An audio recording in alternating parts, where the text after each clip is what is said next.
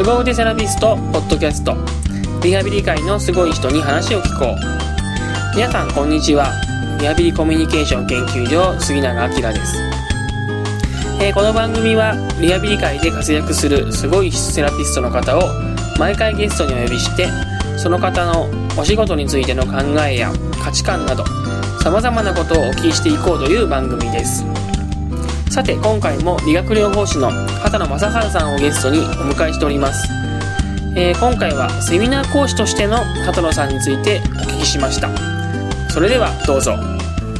まだ今年から畑野さん今年からですよねセミナー講師として。そうです。あの杉永さんとのがデビュー戦なの。で、デビュー戦で、はい、2月ね。そうでしたね。私と一緒に自分軸セミナーをやってから。そうですね。ねそれからもう怒涛のセミナーラッシュで。すすごい大活躍ですねもう。大ってほどじゃない。活や躍してるのかな。もう PT 業界に畑野さんのことを知らない人はいないぐらい。いやいや結構いますよ知らない人。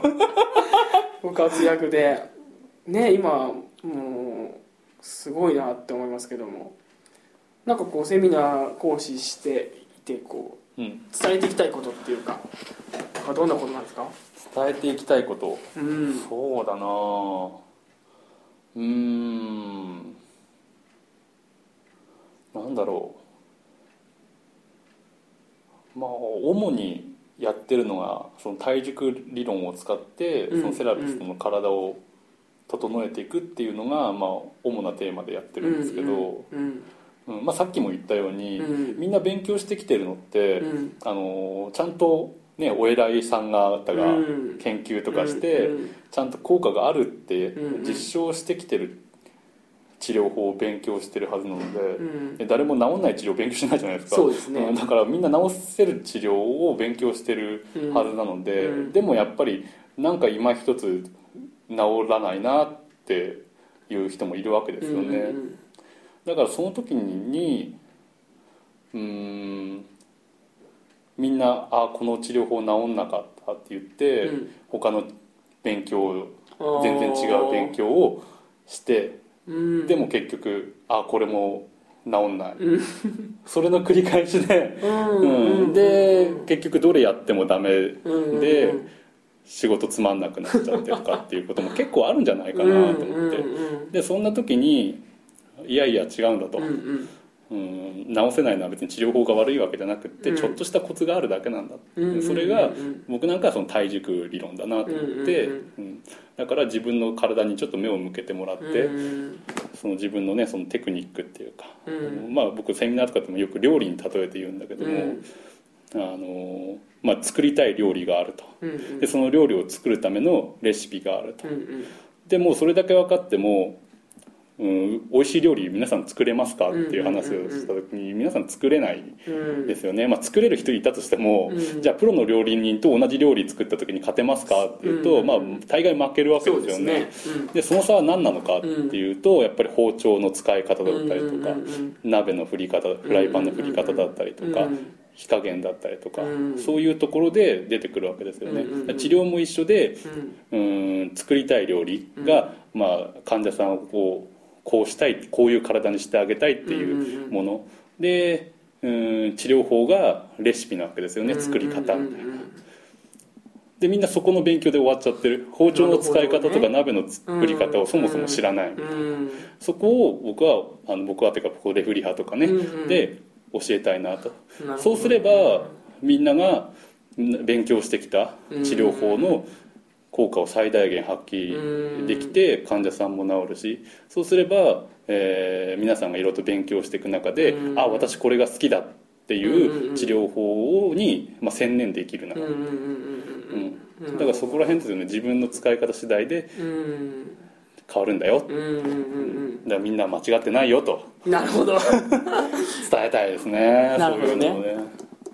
そうかそうか。なんか僕ねその畑野さんの考え方をこう、まあ、なんかの時に聞いた時になんかすごい画期的だなって感覚が結構あってはい。なんかセラピスト自身がこうじ自分自身のこう体の使い方とか、は自分自身に意識を向けるっていうのがなんか僕の中にもともとあったそのあのものとちょちょっとこう画期的だなっていう感覚があったんですよ。なんかも、まあ、僕はあんまりこ精神科なんでまたちょっと分野が違いますけどいわゆる PT の人とか OT の人っていうのはなんかこう人のことを良くすることだけに専念しているような感じがあって、うんまあ自分自身のことはあんまり興味がないのかなっていうふうに思ったりはしたんですけど、なんかその辺ってこうなんか飽きてきたなっていう感覚が僕結構あって でも結構畑野さん最初からそその、ね、自分自身のこうスポーツのパフォーマンスを上げたかったとか、うん。結構最初からこう自分にこう意識が向いてきてるって感じじゃないですか？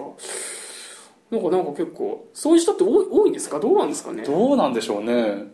そう そんなもんなんですかね皆さん。どうどうなんだろう、ん。いやでもそういう認識を持ってる人が少ないから僕なんかがこううん。いろんなところで呼ばれるんでしょうね。そうですよね、なんかそういう認識の人ってなんか少ないようなうん。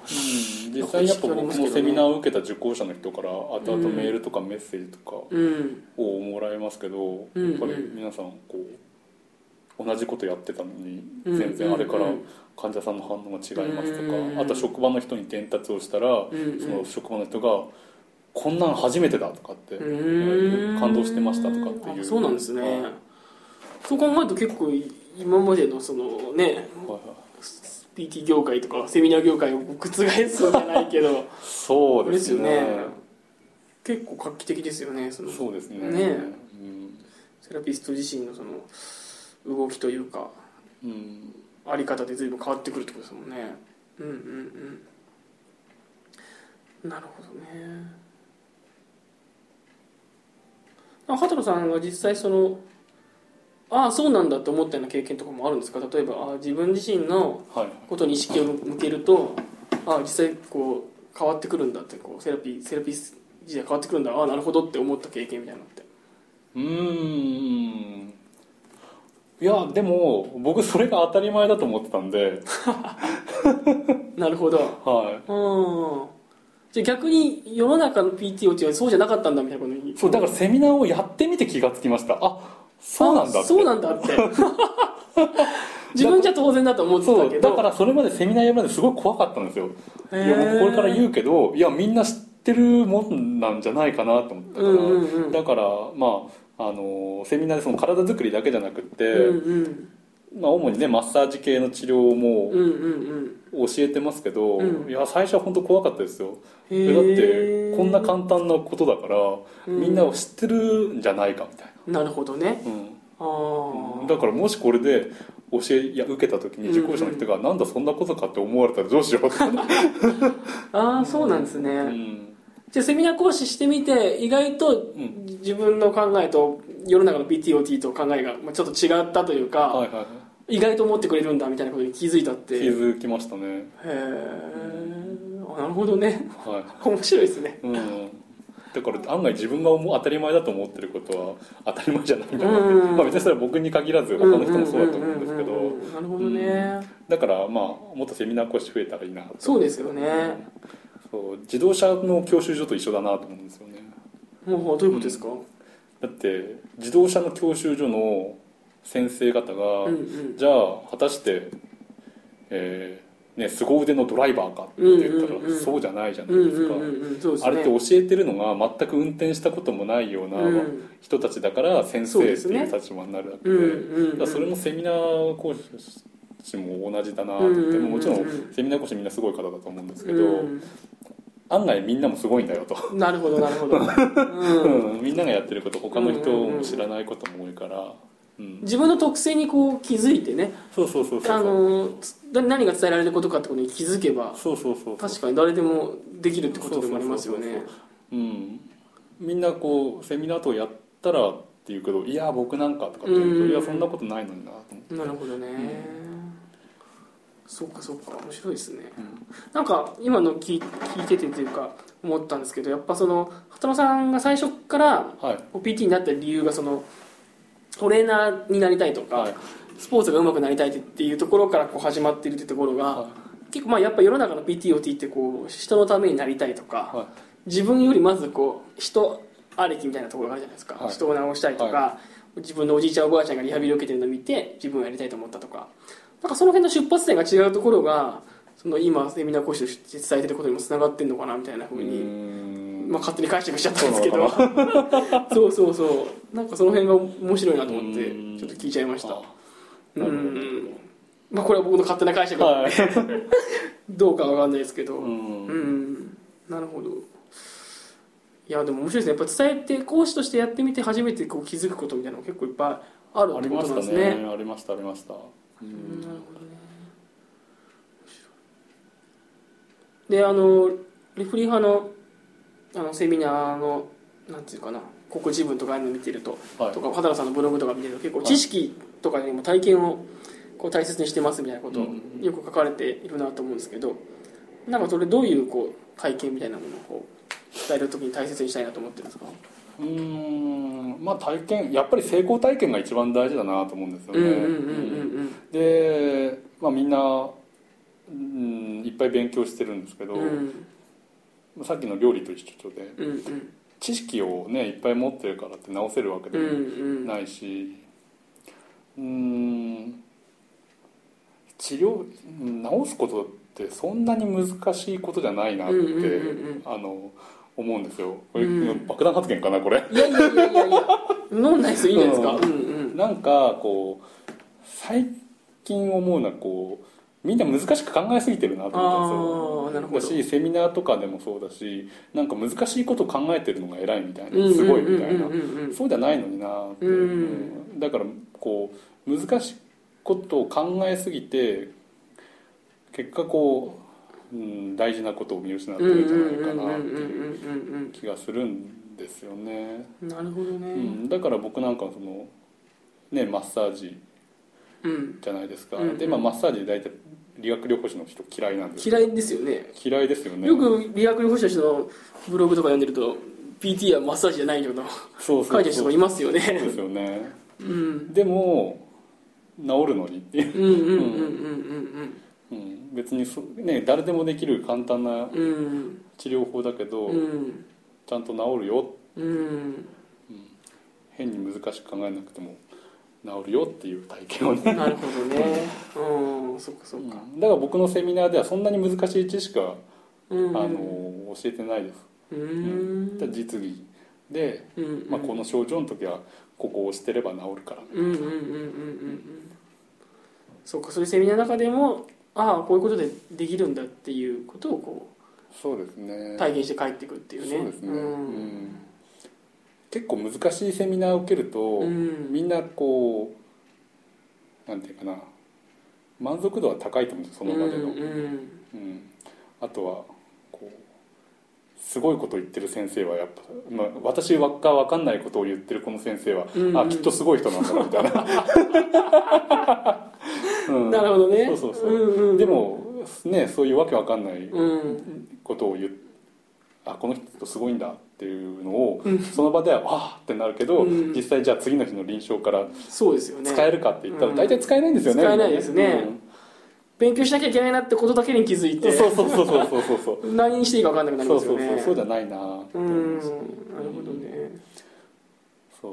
そっかそっかセミナーって本当はねやっぱり次の日からちゃんと使えるようなものを教えなくちゃいけないと思うんですよね、うんうん。だから講師が特別な存在になっちゃいけなくて、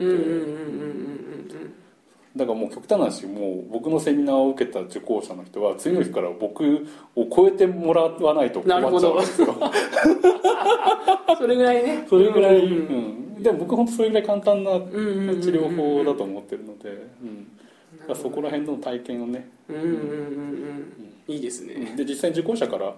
あのそういう声を聞きますからね。そのうん。受講セミナーのそのリアルタイムでの感動は少ないって言うんですよ、ううん。ん。やっぱりまあ揉むだけだったりするので、うんでも結局これが効くっうんていうメッセージをもらったりとか、なるほどね。うん。あとはうんあまさかこんなので治るとは思いませんでしたみたいな。へえそれこそドクターがオペをしないとダメだってうん。言ってたようなケースも、あの言われた通りに筋肉を押したら治りましたみたいへえすごない。そうそうそうはあすごいですね。そうそうなんです。はあ。だから意外とシンプルなのかもし意れないですね。外とシンプルなんです。良くなることっていうのはね、はい、だってマッサージとかって多分治療のなんて根本的なものだと思うんですね。昔からある治療法なわけじゃないですか、それこそ中国医学でカッサとかっていう言われてたりとか、あとは太鼓式マッサージとかって、うん多分マッサージって多分本当に治療の原点だし、何千年も引き継がれてるものだから、うん絶対に治る主義なんですよね、なるほどね、うん。そっかそっか。そうまあ古くからあるものですからね。そうそうそうそう。う、ん。なるほだから軽視しちゃいかんぞと。どなるほど。マッサージをバカにするなと。マッサージをバカにしちゃいかんよと。なるほどね。まあ別にだからってマッサージが一番だとは思わないですよ、うんうんただやっぱりその選択肢としてね、うんうんうん。あの可能性の一つとしてちゃんと、うんうん知っておいてほしいなってうんうんうんうんいううん。気はしますね、なるほどね。そう。そっかなるほど。マッサージでも治るってことなんですよねだから。そうそうそう。だから別に僕の治療法が一番だから、うんうんうん。あの皆さん受けてくださいっていうつもりはないんですよね、うんうん押し付けたりはしたくないので、あくまでも自分が好きなことというかねそうそうそう。いいなと思うことやるそう方がいいって選択肢をことですよね。増やしてほしい、うんうんうんうんうん。なるほどな。はあ面白い。うん。そっか。だから僕はあの人を引っ張っていくタイプじゃないっていうか、んうん。そういうのはあんま好きじゃないんですよ、うん。そうじゃなくってうんこう周りの人それぞれがあこの人はこういうことをしたいんだなとか、うんうんうん。あこの人には今こういうのが必要だなっていうものを後押しするだけ、うんうんうんうんうん。そういう方が好きだなと思って引っ張ってくる。なるほどね。うん。なんかそれこそでもリハビリテーションのなんか本来的な考えな感じもしますけどね。そういう考えの方がね、うん。何かこう無理無理やり連れていくとか引っ張っていくというよりは、ちょっとできることをこう後押しして進んでもらうといいですね。えー、さていかがだったでしょうか、えーセミナー講師をしてみたら、えー意外と自分の特徴に気づいたっていう話。私はなんか非常に面白いなっていうふうに思いました、えーやっぱり講師として人を人に伝えるからこそ、えー自分についてさらにさらによく分かってくるっていうのは、えー私も講師なんかをしてますので非常によく分かる話で。えやっぱりこう人に伝えたりとかですねアウトプットしていくことっていうのは自分を知るという意味でも大切なことなんだなということを感じたお話でした。さあそれでは皆様次回の放送をお楽しみにしてください。それではまた。